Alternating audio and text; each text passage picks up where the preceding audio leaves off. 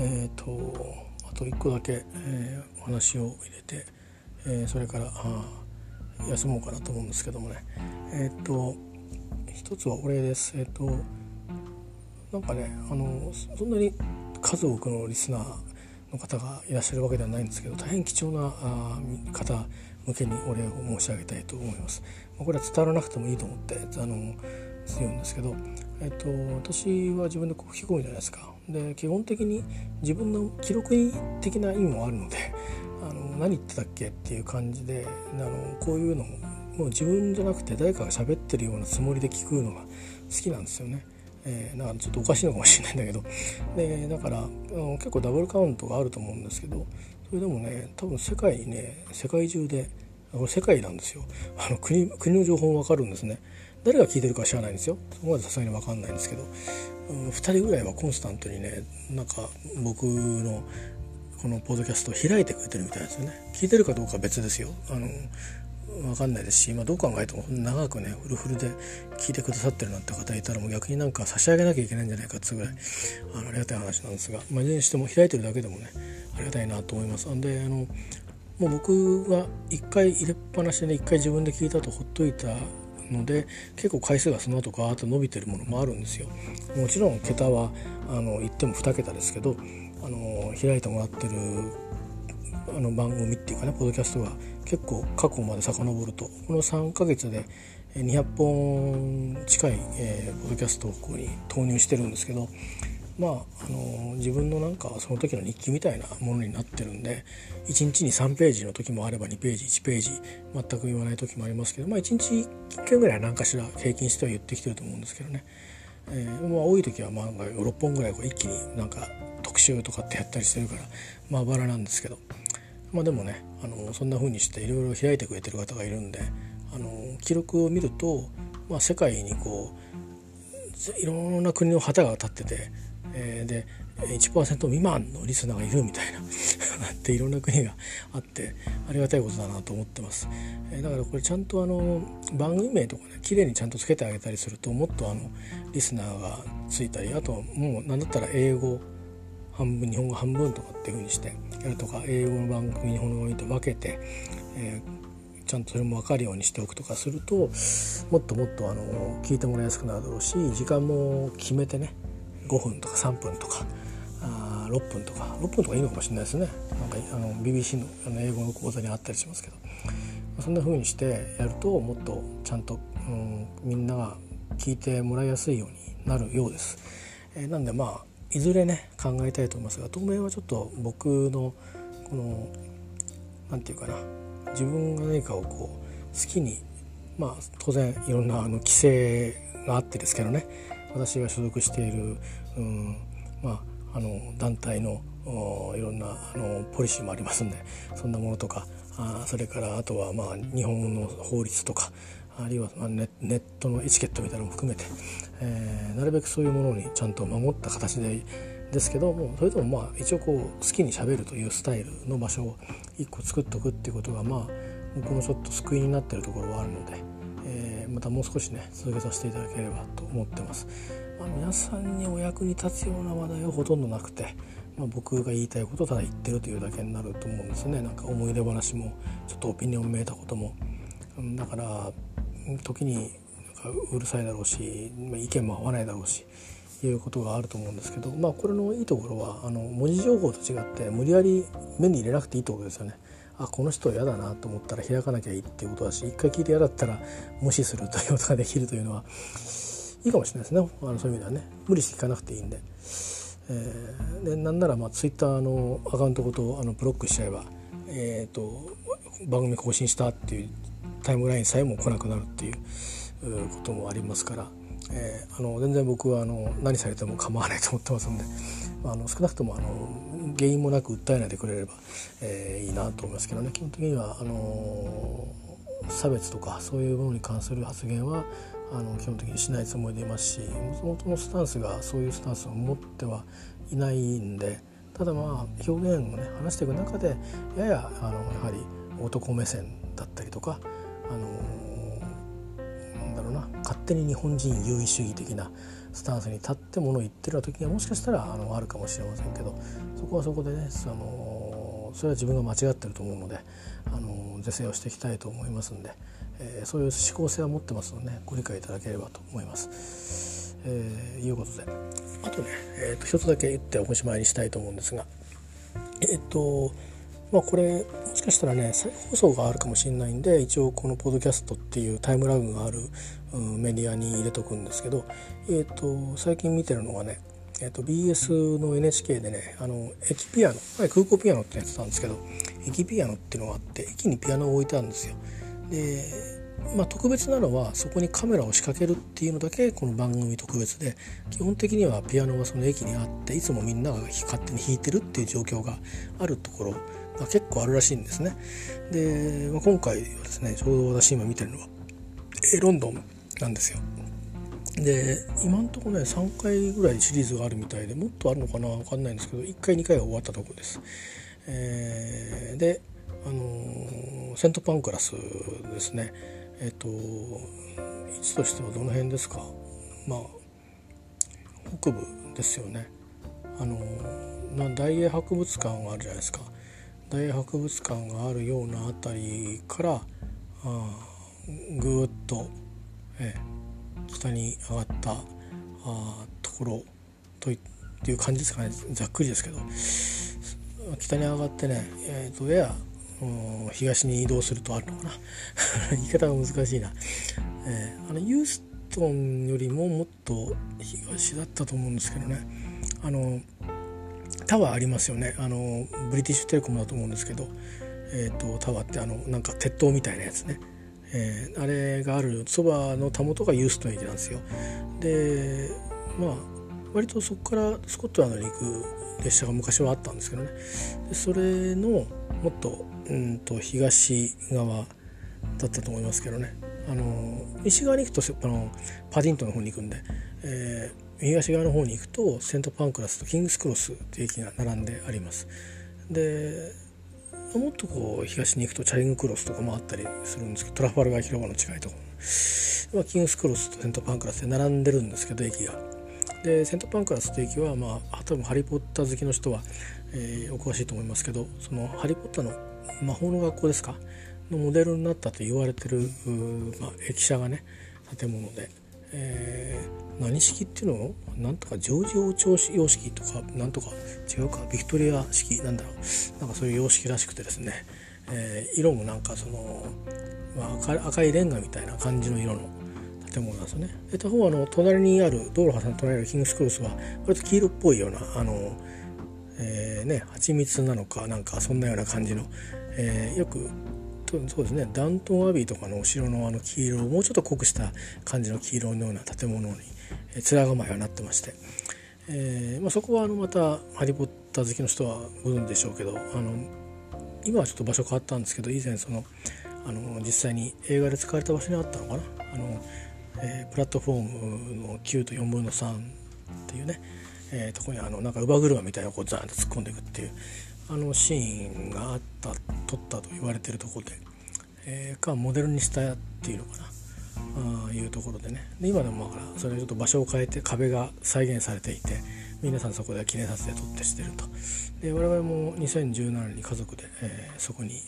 えー、まあ、市内のね僕の僕の完全な趣味の あのツアーまあアビーロードだけは行ったんですけど完全な趣味の音楽ツアーをアレンジして行った後に最後そこにではああのガイドさんたちとお別れして、まあ、家族でそこの写真撮るところをまあ見て写真撮るだけども子供たちも疲れてたのかいいっていう 結構並んでたんですよね。疲れてて人混みが嫌だったかもしれないんですけど。でまあせっかくだからセントパンクラス見に行こうっつってそれがあのハリポタのあれらしいよって話をして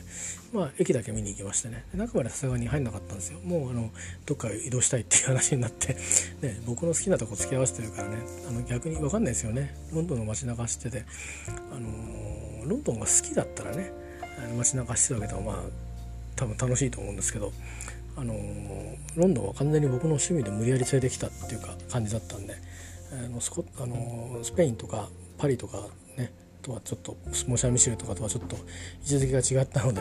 えー、多分退屈をしていたと思いますんでね、えー、だけどまあ後で後々、あのー、行ったなっていうことがあればいいなと思って一応混ぜてみたんですけど、まあ、そんなことでですね一応駅舎まで行ったんですよ僕も。だけど中には入んなかったんですけどセントパンクラスに置いてあるピアノを皆さんが弾いていくっていう様子をやってます。でまだあの回が残ってるんでボリューム3が多分来週にあると思うんでよかったら NHK のサイトで調べてみてください。であの BS あるあるだと僕は思ってるんですけど結構前のなんか人気シリーズを時々再放送してくれてるんですよね、えー、だからあのサイトで見てるといつやるかって情報載ってないんだけどある日突然再放送してるっていう時があるので、えー、まあちょっとこれから先はオリンピックのシーズンに入っていくからどういう編成になるかちょっと分かんないですけどね。でもいつかもしかしたらあのまた再放送してくれる時があるかもしれないのでもし「えそうだったの?」ってロンドンのそのやってたの？っていうのがあって見たかった場合にはちょっとね時々チェックしていただければと思います。あのまあ至って普通に駅の中なんであの駅の構内っていう中なんであの改札の手前みたいな感じのねところにこうピアノが置いてあってっていうところで、でも大きな駅っていうことなんで別にそのああいかにもロンドンだっていうものはあの最初と最後ぐらいかなあのここで撮ってますっていう感じであの駅舎がこう出てくとこでおおっていうぐらいなところなんでまああのでもまあ好きな人はねそれだけでも、まあ、僕なんかそうですけど、えー、おおってやっぱりね思うしそういうの見たいと思うんで、えー、ねいや行った行ったって言いたいっていうのが多いじゃないですか、えー、だからまああのそういういろんな楽しみがあると思うんでね、えーまあ、一応ご紹介をしておきます。えーと、なかなかね、あの音は、えーと、そこ直に弾いてる音近い音と遠くの音と2種類ね撮ってるみたいなんで映像なかなかいいですよ。あの自然なリバーブがかかった音も撮ってますし。えー、っとですねあとだから僕の経験で言うと多分もっとね響いて気持ちいいんだと思いますね。っていうのは僕もあのえーと、2019年の6月にあのスコットランドのダンディーっていう駅に、えー、レストランに行く途中にね唯一あのレストランにあの予約をしてレストランに行くっていう贅沢をするレストランがあのそのダンディーの対岸にあるんですね。えーとまあ、今英語通訳者と名乗ってらっしゃいますが、まあ、英語の先生でもありますけどね、えー、翻訳者でもあってまあなんだろうもうアンバサダーみたいなもんじゃないですかね。あのカルチャーアンバサダーというか、えーと、河合良平さんっていう方が紹介してくれたんです。よ2018年だったかな。2017年の終わりだかなそれでまあ行く時には、うん、行こうと思って。であのー、行ってとっても良かったのでまた行ったんですけど。それで紹介はすごく急いでたんでバスで行くつもりしてて。あのなんか慌ただしくバーッと出てってバス停どこだみたいな感じだったんですけどだから駅なんかあんまりよく見てなくてで今回はまあタクシー乗って行きゃいいやぐらいにして余裕を持って行ったので駅の中を見ながら通れたんですよね。そしたらなんかピアノが置いてあってこれなんだろうと思って誰が弾くのかななと思ってブラブラっと見に行ったんですよ。そしたらなんか自由に弾いてくださいって書いてあってでピアノのそのすぐ鍵盤のすぐ上にはストライクコードって書いてあってコードを鳴らしていいって書いてあるんですよ。であとなんか名盤になんか誰かのゆかりでそのピアノがここにあるみたいなこと書いてあって。でまああの駅員さんに「弾いてもいいですか?」って「もちろん」って言うからまあ弾くっていうよりか本当本当にコードを押さえただけなんですけどすごいね鳴るんですよね。やっぱり広いじゃないですか。駅つってもねあの割と近代的な駅ですよ。ダンディーの駅は。あのなんだろうな。えっ、とねうん。どういう感じだったかな、えーと、地上に上がるのにエスカレーターで上がっていくからなんか半半地下やな一応ちょっと地下みたいな雰囲気になってるんですけどね。あの道路面からすると。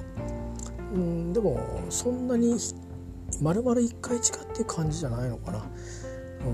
うんまあ、なんかだからそういう駅の作りはちょっとあのエジンバラとも似てるんですね。ウェーベリーと似てるんですけど。でまああのそんな感じで。だけど、まあ、割と広い空間なんで、まあ、コンクリの壁とかだと思うんですけどもうコンクリかどうか分かんないけど中開いたらね壁はコンクリだけど中は実はなんか昔のなんか1700何年のとかっていうのがあるかもしれないけど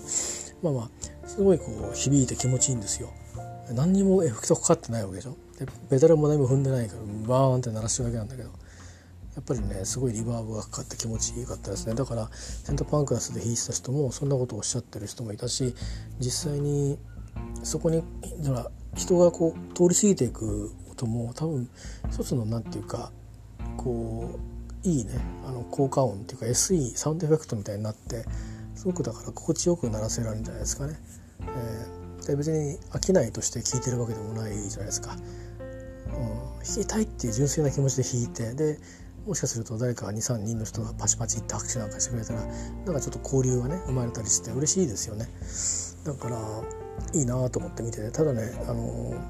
うまいんだみんな。で歌を歌う人までいてそれもまたうまいんですよね、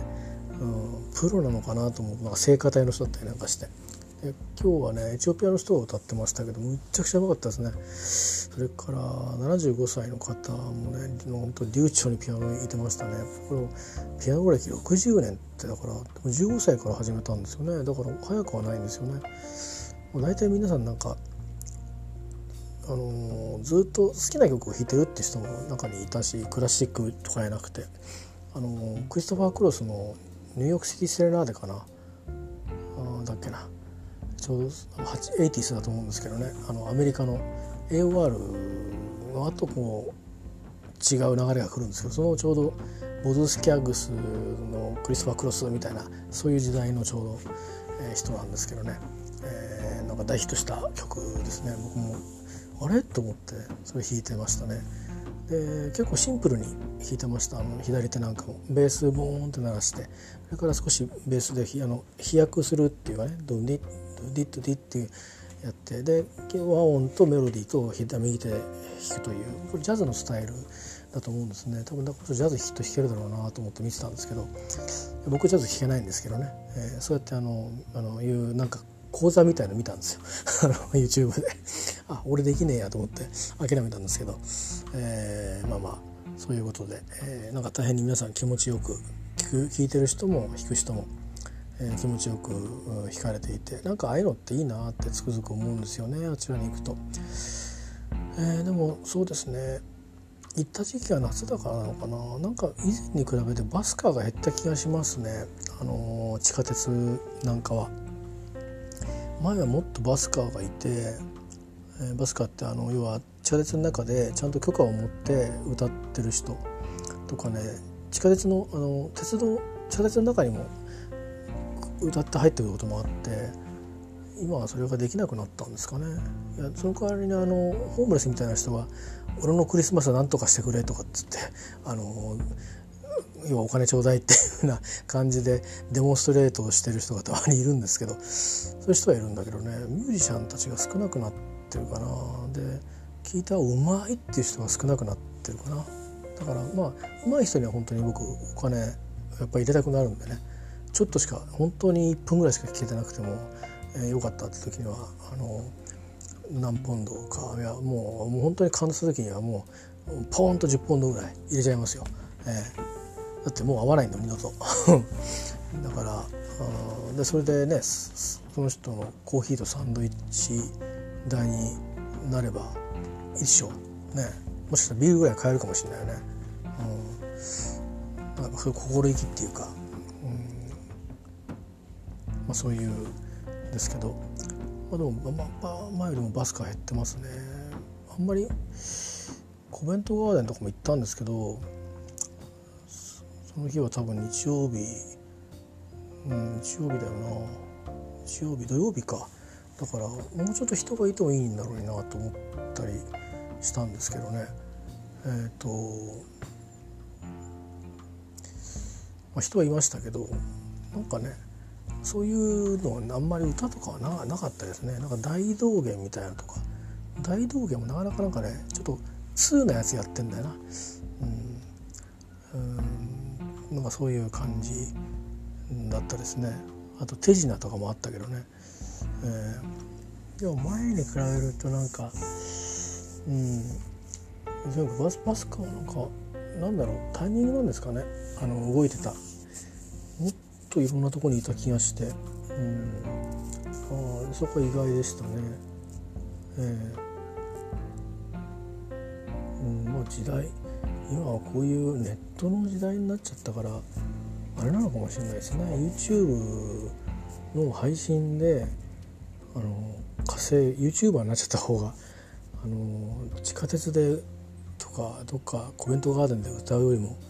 いいのかもしれないですね。そうするとあの、えーと、映画があったんですけどあの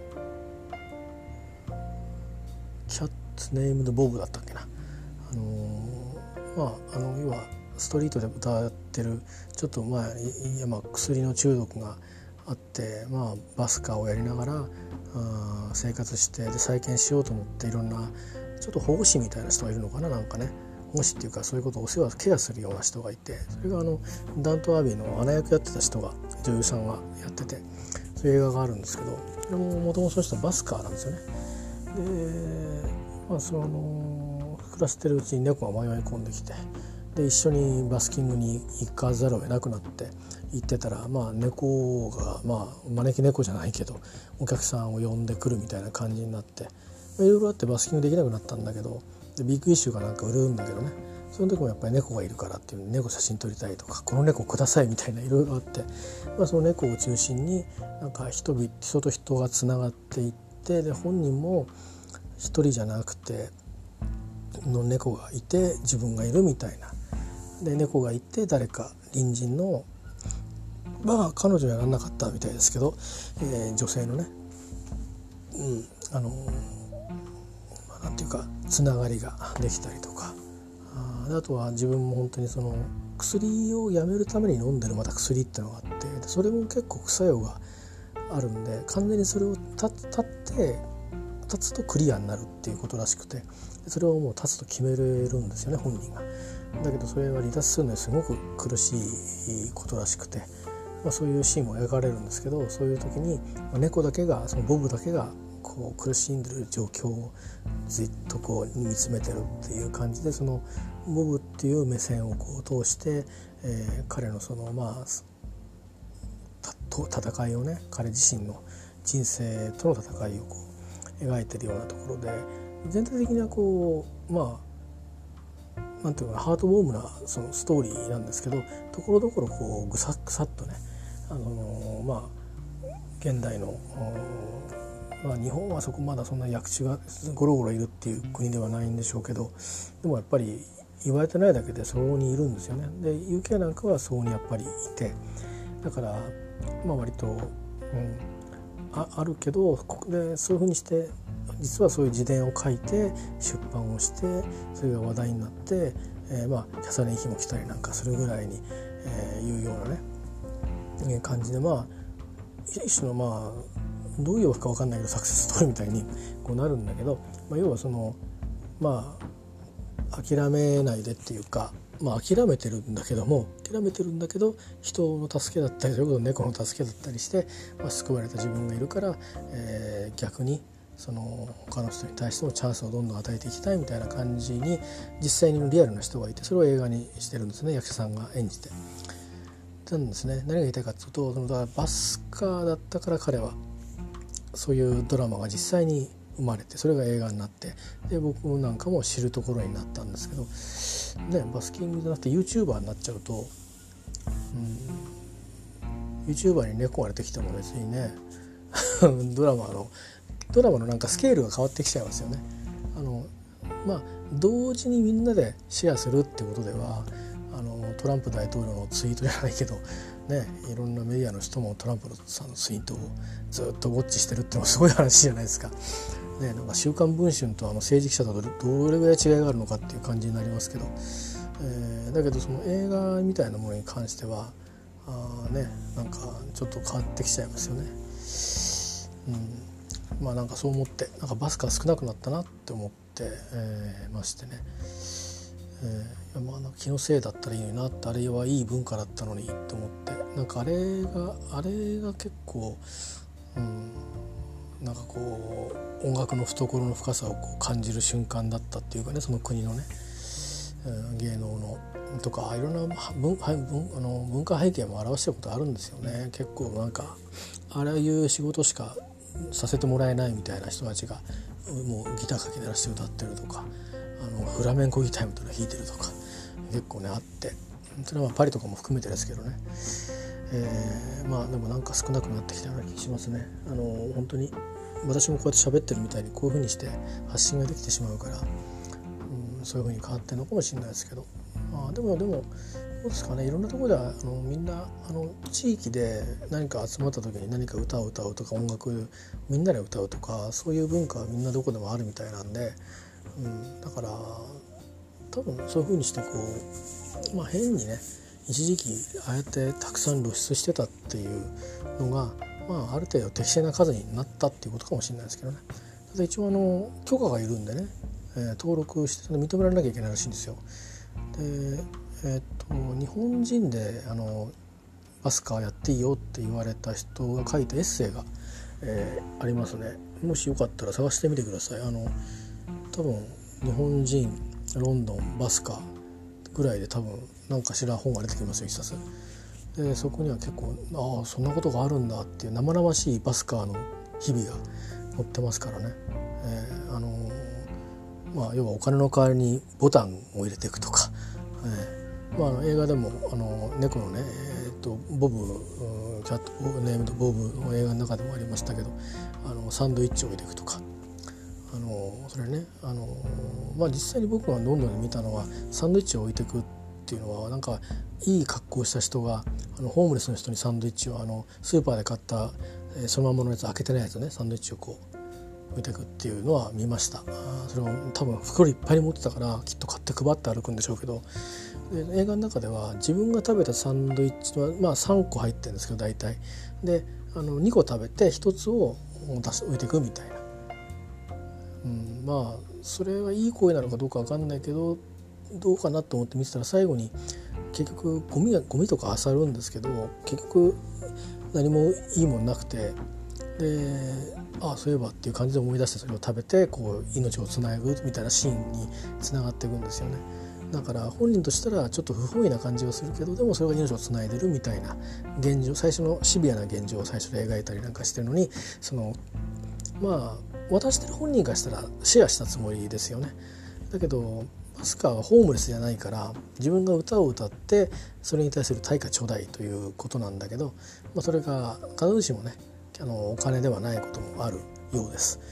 えー、とかあの人によったらね聞いてるんだけどごめん俺何にもあげられるもんがないんだって言葉をかけていく人いるらしいんですよね。日本人のバスカーのその本を読ませてもらったんですけど結構ね有名な方ですよ。あの経歴が、えー、名だたる人とのバンドをバックバックで演奏してきたような人でえー、っていうなぜそんな道を選んだんだろうぐらいな感じのまあ、でもあれですねあの、まあ、僕もあの海外旅行はあの行かないんですけど、まあ、万万が一、えー、ロンドン往復旅ご招待みたいなね、えー、ことが当たったりしてあるいはなんかまかり間違ってパネルクイズ25かなんか行ってですね、えー、そんなようなこう選択ができたりなんかしたら是非セントパンクラスに行ってあの上向いて歩くをバシッと決めていきたいと思いますね。えー、今弾けるのかっつったら弾けないですけどそういう機会があった時にからもう猛練習して英語よりも猛練習して、えー、ウェブイタルコセントパンクラスないしはあロンドンにあるその駅ピアノでですねバシッとでもってなんなら日本語と英語の歌詞両方で歌いながら弾いてきたろうと思いますんで、えー、もし当たることがあったら報告します。多分ないと思いますけどね、えー、行かないと思ってるからこういう大口を叩けるということでございます。はい、以上でございます。えー、とこれはちょっとおまけの回ですけどね、えー、なので、えーと、と特に他に言い残すことはありません ではまた。